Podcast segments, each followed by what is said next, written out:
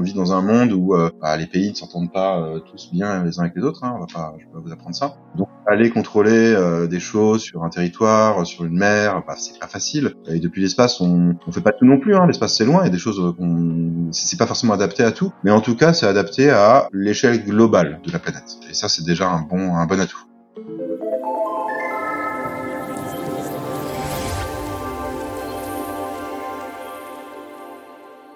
Bonjour à toutes et à tous, bienvenue dans ce nouveau podcast Jeune Pousse. Vous nous suivez déjà à l'écrit ou en vidéo sur Futura. Et désormais, je vous propose un rendez-vous deux fois par mois pour des interviews avec des personnes qui ont décidé de rendre le monde meilleur avec des initiatives positives, que ce soit pour la santé, l'environnement, la mobilité ou encore bien d'autres sujets que nous aborderons donc dans ce nouveau format. Ces bonnes énergies sont évidemment essentielles pour répondre aux enjeux du monde d'aujourd'hui et de demain, et notre volonté en tant que média est de faire le plein d'inspiration à l'écoute de ces entrepreneurs et entrepreneuses.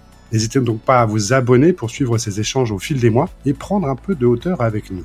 Et de la hauteur, justement, on va en prendre une bonne dose pour ce premier épisode puisque nous partons dans l'espace. Un récent article du Monde évoquait l'engouement de pas moins de 70 startups françaises impliquées sur le sujet. Pourquoi une telle dynamique? Comment l'espace peut nous aider à sauver la Terre? Pour y répondre, Jonathan Gallic, qui est cofondateur avec son frère de Unseen Labs, un leader de la géolocalisation par radiofréquence par satellite des navires en mer. Rien que ça, c'est parti.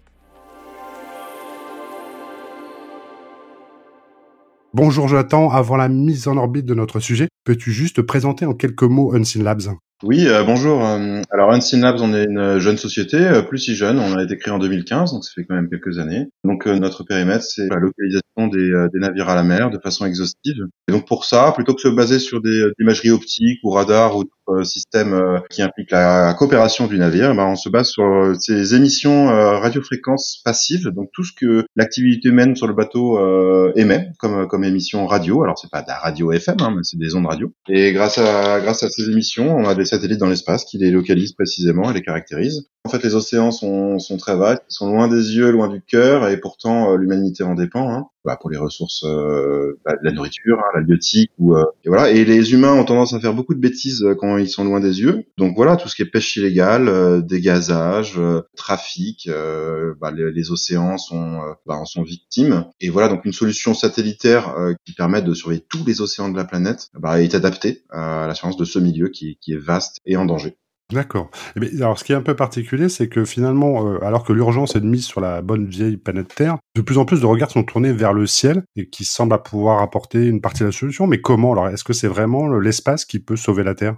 C'est pas l'espace euh, tout seul qui sauvera la Terre, mais c'est un des moyens faut bien voir, je parlais de, de l'immensité des océans et de la planète en général. On a l'impression, nous, avec euh, bah, les technologies qu'on a, bah, que la planète est petite. En fait, c'est vraiment très grand. Et euh, voilà, on en viendra, on en parlera après. Mais les satellites, c'est un bon, euh, c'est un bon vecteur. C'est un des vecteurs pour pour surveiller tout ça et pour surtout avoir accès à l'ensemble des globes. On est, on vit dans un monde où bah, les pays ne s'entendent pas tous bien les uns avec les autres. Hein. On va pas, je vais pas vous apprendre ça. donc aller contrôler des choses sur un territoire, sur une mer, bah, c'est pas facile. Et depuis l'espace, on, on fait pas tout non plus. Hein. L'espace c'est loin, a des choses qu'on, c'est pas forcément adapté à tout, mais en tout cas c'est adapté à l'échelle globale de la planète. Et ça c'est déjà un bon, un bon atout.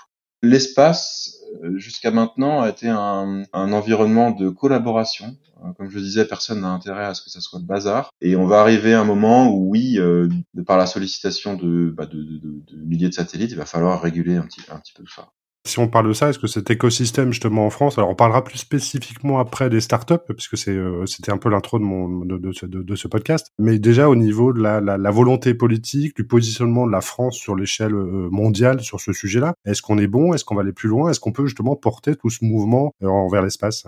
Alors on est historiquement euh, très bon depuis les années 60. Hein. Euh, la France et l'Europe dans le spatial, on est très très bon. Alors on a créé des euh, parce qu'on était très très bon et qu'on a mis beaucoup d'argent, on a créé des énormes champions que je ne citerai pas ici. Et c'est plus de ça dont il faut se méfier. On est on est à la, la fin d'un cycle et au début d'un nouveau où euh, bah, les acteurs qui ont fait qu'on était très très bons jusque là, bah, ont pas forcément d'intérêt à être à continuer à être super bons. Ils ont plutôt des intérêts à capter des budgets. Alors je parle vraiment pas de tout ce qui est scientifique. Hein.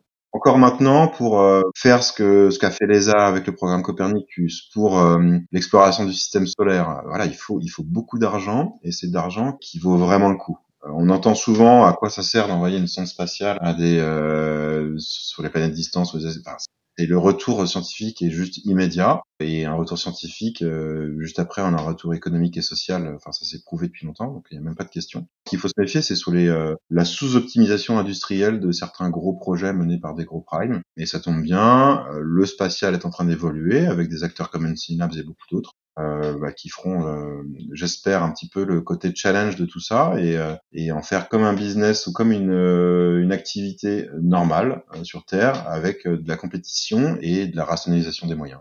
Si on revient un petit peu sur le sujet un peu de l'environnement, est-ce qu'il n'y a pas une apparente contradiction entre bah, justement vouloir œuvrer pour l'environnement, sauver la planète Terre grâce à l'espace, mais finalement saturer l'espace avec des satellites où on voit des déchets de plus en plus dans l'espace? Est-ce qu'il n'y a pas une apparente... Enfin, comment on résout cette, contradiction? Il faut regarder les boîtes qui ont une vocation euh, environnementale ou sociétale, hein, comme comme nous. C'est jamais euh, des centaines de satellites, ça s'arrête à des dizaines. Je vais y revenir après. La problématique de saturation de l'espace, en fait, euh, bon, je, dis pas que nous il faut il faut, faut pas faire n'importe quoi, même avec des dizaines de satellites. Hein. Et la vraie problématique, elle vient des milliers ou des dizaines de milliers de satellites. J'en parlais, hein, les constellations de télécom en place, où là, c'est un objectif. alors, on peut dire que c'est sociétal, c'est connecter les gens. C'est important de connecter les gens dans les zones blanches, mais bon, euh, l'objectif est quand même euh, ultra ultra fitness. Hein. Les deuxièmes soucis, ce sont les euh, encore les quelques nations qui polluent l'espace avec des lanceurs, des, des, derniers étages de fusées qui restent en orbite des dizaines d'années, avec plein de boulons flottants tout autour. Et surtout, surtout, c'est bah, les, tu en parlais un petit peu avant, hein, les vocations guerrières de certains hein, pour montrer certaines nations, hein, pour montrer qu'ils sont les plus forts. Rien ne vaut d'envoyer un bon missile dans un satellite pour faire plein de débris et montrer que la prochaine fois on rigolera moins. C'est ça les, les, problématiques, donc les méga constellations et euh, les velléités guerrières de certaines nations. Voilà. Alors après, si je reviens à notre modèle, nous qui est de quelques dizaines de satellites, je dis pas que ça n'a pas d'impact, mais l'impact est minimisé. Alors je m'explique. Euh, nous, nos satellites, de toute manière, ils doivent récupérer des ondes radio qui viennent du sol, pas qu'on soit trop loin. Ça tombe bien, on doit être tous les 600, enfin nous on tourne un satellite entre 500 km et 600 km, donc tout le temps sous les 600 km. Et 600 km c'est un peu la barrière où n'importe quel euh, objet retombera de lui-même en moins de 25 ans sur Terre. Donc euh, c'est à dire que physiquement nos satellites ne peuvent pas rester dans l'espace plus de 25 ans. C'est déjà un, bon point. Euh, dès qu'on lance à 700, 800, 900, c'est, ça se compte pas en quelques années, ça se compte en centaines d'années. Ensuite, et là, je le dis assez souvent, mais la loi française est assez en avance au niveau international. Donc euh, c'est elle hein, qui nous contraint, et ça nous, ça nous va très bien, à ce que nos satellites retombent dans, l'atmosphère en moins de 25 ans. Et le deuxième corollaire, enfin le deuxième euh, élément, ce qu'on peut se dire, c'est que bah ok, mais ces satellites qui se brûlent dans l'atmosphère, bah, s'il y a du mercure ou du plomb, euh, c'est pas sympa pour l'atmosphère. Alors là, la loi française, la loi française de l'espace aussi nous oblige à avoir des matériaux neutres. Alors, je parle de métal, hein, c'est de l'aluminium, euh, des polymères, mais en tout cas euh, bah, qui n'ont pas d'effet de serre. Enfin, je veux dire, une pluie d'aluminium euh, moléculaire, c'est pas le mieux qu'on puisse faire pour pour la planète, c'est sûr, mais c'est pas le, loin d'être le pire non plus. Ça reste du métal. Donc voilà, tous ces enjeux-là sont pris en compte. Et après, il faut bien voir euh, bah, ce qu'on en fait. Hein. C'est-à-dire que euh, voilà, si on voulait remplacer la constellation de Synapse euh, par des moyens terrestres maîtrisés, bah, ce serait des bateaux supplémentaires, du pétrole, parce qu'il faut couvrir tous les océans, des capteurs ou bah, avec tout, enfin, plein de matériaux pas propres. voilà. Donc l'espace, une fois de plus, c'est pas miraculeux, mais ça, ça rend des services avec un impact écologique nettement moindre que les moyens équivalents si on devait les déployer au niveau terrestre ou maritime. Alors l'autre élément, je vais vous raconter une petite anecdote. Quand on est allé lancer nos premiers satellites, on, le premier, on l'a lancé depuis la Nouvelle-Zélande. Donc on a fait le bilan de carbone euh, de la fusée. Donc euh, nos satellites font une quinzaine de kilos. On a obtenu un certain pour, pour l'envoyer dans l'espace, la fusée, bah voilà, va, polluer, faire du CO2, à brûler, euh, quoi qu'il arrive, à brûler soit du, du kérosène, soit des, enfin, peu importe. Et on a comparé euh, ce bilan carbone avec euh, bah, les voyages en avion qu'on a dû faire pour la Nouvelle-Zélande. Et eh ben, un petit satellite lancé dans l'espace, c'était dix fois moins de carbone qu'un aller-retour pour une personne France-Nouvelle-Zélande. Donc euh, rien que d'envoyer trois personnes en Nouvelle-Zélande pour faire l'intercation de satellite, on avait 30 fois plus de CO2 que le satellite lui-même. Mais je veux surtout pas euh, qu'on prenne mon message comme euh, bah, l'espace, c'est bon, ça pollue pas, les fusées, C'est pas ça. C'est un moment, il y a des, euh, bah, il y a des choses à faire euh, avec des moyens, et c'est cette équation euh, qu'il faut optimiser et maîtriser pour, progresser. Quoi. Tu parlais de pistes, de pièges, est-ce que tu peux nous en citer certains? Où on va idéalement dans 10, 20 ans, où on en est où dans l'espace? Qu'est-ce que tu souhaiterais pour que ça, avance et qu'il y ait un vrai impact pour la planète et ses, habitants alors déjà, le premier élément, c'est qu'il faut, euh, on a un milieu naturel euh, spatial qui est encore euh, maîtrisé. on parle beaucoup de densité de satellites et de débris. on s'y prend encore assez tôt, je pense, pour éviter que ce soit la catastrophe. Alors, on entend parler beaucoup de débris, de, milliers de satellites, mais enfin, vraiment, il faut vraiment voir que c'est pas encore, euh, c'est encore très gérable. Hein. Ce qu'il faut éviter, c'est la course au n'importe quoi. Il faut absolument l'éviter. Donc, euh, ça veut dire qu'une entreprise privée qui déploie des milliers de satellites dans l'espace, eh ben, elle doit des comptes non seulement à, son autorité de tutelle, mais au monde entier, tout simplement. C'est forcément extranational. Donc ça, le cadre est pas encore en place. C'est-à-dire euh, qui à l'ONU, enfin ou dans, je sais pas dans quel cadre euh, extranational, peut, a le droit de bloquer des initiatives de milliers de satellites si le pays euh, dont est issue l'entreprise est d'accord. Enfin, il n'y a pas de mécanisme juridique qui peut permettre aux citoyens mondiaux de, bah, de faire porter sa voix à ce niveau-là. Contrairement à d'autres domaines, hein. on parlait du maritime, du terrestre, voilà, il y a, il y a, ce qu'il faut. Enfin, il n'y a pas encore, c'est pas encore génial, mais en tout cas, on peut, on peut agir en tant que citoyen du monde.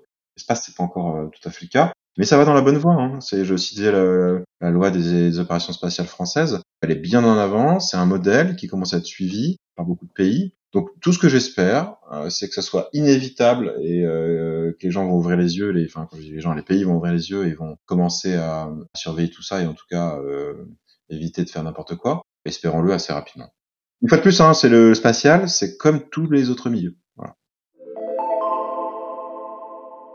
Il faut bien dire que la France a été le premier pays européen à se lancer dans la conquête spatiale au lendemain de la Seconde Guerre mondiale, devenant même la troisième puissance dans le secteur à la fin des années 60. Elle s'est ensuite associée au projet européen pour rester dans la course, malgré de belles réussites, il faut bien le dire. L'écart s'est creusé avec des nations comme les États-Unis, bien sûr, mais aussi la Chine, par exemple. Jonathan, l'annonce de la première ministre Elisabeth Borne du déblocage d'une enveloppe de 9 milliards d'euros en faveur de l'espace sera-t-elle suffisante pour inverser la tendance et permettre l'éclosion de pépites françaises?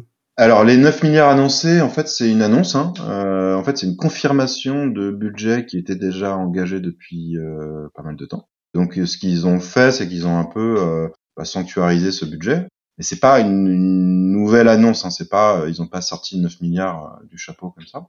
C'est énorme, hein, 9 milliards. Donc c'est plutôt une réorganisation, une rationalisation de ce budget-là. Donc, euh, donc déjà c'est bien. Après, euh, il faut voir à qui ça va profiter ces 9 milliards. Il y aura de l'infrastructure, hein, notre agence spatiale, elle a besoin de budget pour se développer. Euh, il y a les grands acteurs qui sont qui sont très très bons pour récupérer des milliards. Puis après, il y a les, euh, les acteurs émergents ou petits euh, comme nous qui on l'espère, en profiteront. Et euh, évidemment, bah, tout ce qui est euh, universitaire ou euh, bah, pédagogique, bah, j'espère qu'ils en profiteront.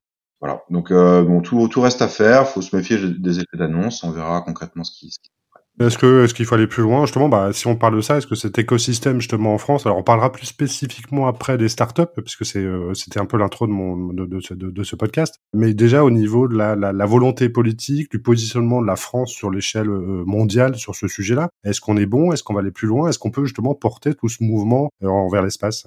Alors on est historiquement euh, très bon depuis les années 60. Hein. Euh, la France et l'Europe dans le spatial, on est très très bon. Alors on a créé des, euh, parce qu'on était très très bon et qu'on a mis beaucoup d'argent, on a créé des énormes champions que je ne citerai pas ici. Et c'est plus de ça dont il faut se méfier. On est on est à la, fin d'un cycle et au début d'un nouveau où euh, bah, les acteurs qui ont fait qu'on était très très bon jusque-là, bah, ont pas forcément d'intérêt à être à continuer à être super bons. Ils ont plutôt des intérêts à capter des budgets. Alors, je parle vraiment pas de tout ce qui est scientifique. Hein.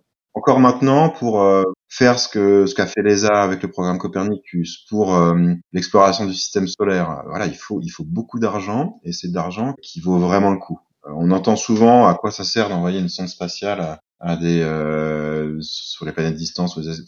et le retour scientifique est juste immédiat et un retour scientifique juste après on a un retour économique et social. Enfin, ça s'est prouvé depuis longtemps, donc il n'y a même pas de question qu'il faut se méfier, c'est sur euh, la sous-optimisation industrielle de certains gros projets menés par des gros primes. Et ça tombe bien, euh, le spatial est en train d'évoluer avec des acteurs comme Labs et beaucoup d'autres qui feront, euh, j'espère, un petit peu le côté challenge de tout ça et, en faire comme un business ou comme une, activité normale sur Terre avec de la compétition et de la rationalisation des moyens. Et alors pourquoi justement un tel engouement des startups françaises sur le sujet Parce que justement, été historiquement un domaine dans lequel la France excellait, mais pourquoi une telle dynamique? Est-ce que c'est plutôt une bonne chose qu'il y ait plein d'acteurs, donc ça veut dire plein d'idées, plein d'innovations, plein d'émulations, plein de personnes qui vont fusionner? Ou à l'inverse, est-ce qu'il y a un peu la place pour tout le monde et il va y avoir un petit peu de casse?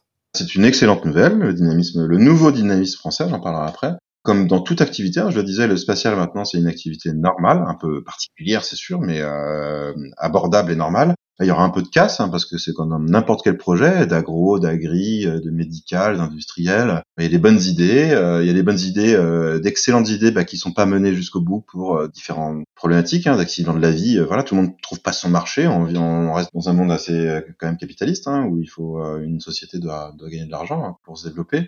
Il y a des moins bonnes idées qui seront euh, trop poussées pour les mêmes raisons. Euh, voilà. Donc, mais il faut du dynamisme euh, parce que les idées c'est à la base. Hein, c'est la base. Il faut, des idées. Après, on n'est pas, on est, on est plutôt en retard en France. C'est assez nouveau. Hein. Le nombre de boîtes qui sont créées, le nombre d'initiatives. Historiquement, il y en a beaucoup aux États-Unis, beaucoup en Asie, un peu plus tard en Europe, beaucoup, hein, beaucoup en Allemagne, beaucoup au Royaume-Uni, beaucoup en Espagne, en Italie, et à la France. Paradoxalement, on est un peu à la bourre. Nous, euh, de, avec notre tropisme français, on voit ça, on voit plein de boîtes, plein d'initiatives. C'est vrai que ces dernières semaines, mois, années, on a vu beaucoup de choses. Il faut bien se dire que ça, on a, on un peu loupé le coche euh, en France depuis. Euh, en fait, cette dynamique-là, elle, elle, existe dans le monde entier depuis pas mal de temps déjà. Alors juste une question, et ce sera la dernière, je pense, pour ce podcast si on se va plus loin, justement, si on rentre un petit peu dans le fantasme, euh, je pense, partagé partout sur, notamment avec ce tourisme spatial, euh, de pouvoir euh, habiter d'autres planètes, est-ce qu'on peut aller plus loin que ça? Est-ce que l'espace, alors, on parle de l'espace proche de la Terre, hein, mais est-ce que les planètes, est-ce que l'espace plus loin peut être investi? Est-ce qu'on peut aller beaucoup plus loin et imaginer une vie ailleurs ou, des choses comme ça?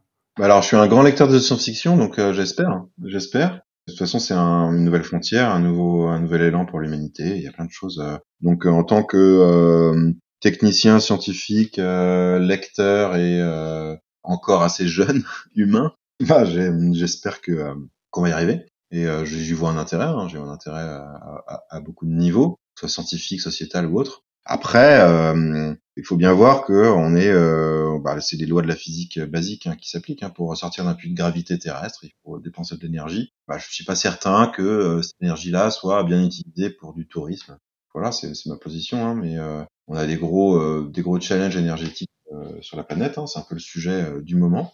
donc bon, la, la, ressource, il faut bien la rationaliser et mais en même temps euh, de pas bloquer d'initiative parce qu'un premier touriste dans l'espace, ben, c'est peut-être euh, un premier pas vers euh, quelque chose. Et puis laissons payer les, les gens qui en ont les moyens pour nous permettre de développer des technologies qui seront plus abordables plus tard. Donc tout ça, c'est une fois de plus, l'espace est, est, est, normal, comme un autre milieu. On parle de la conquête de l'Ouest, le chemin de fer, les voitures, voilà, enfin bon, c'est un peu pareil en fait. Hein. C'est un peu pareil avec des échelles de temps et de distance qui sont et d'énergie qui sont euh, différentes, plus grandes, avec plus de euh, de challenge. Mais euh, voilà, je fais confiance à l'humanité pour pour trouver le chemin, un, un, bon chemin un peu dans cette direction quoi. En tout cas, j'espère. Eh ben écoute, c'est ce que je vous souhaite. En tout cas, merci beaucoup Jonathan pour toutes ces réponses. Euh, j'espère que ça a permis à certains auditeurs de pouvoir euh, bah, partir un peu dans l'espace, rêver un petit peu. On en a besoin en ce moment. Et puis, bah, euh, merci encore pour toutes ces précisions. N'hésitez pas à aller voir le site de Unseen Labs et les prochaines, les prochaines actualités. Et puis, bah, quant à vous, je vous retrouve pour un nouveau podcast dans deux semaines. Merci Jonathan. Au revoir. Au revoir.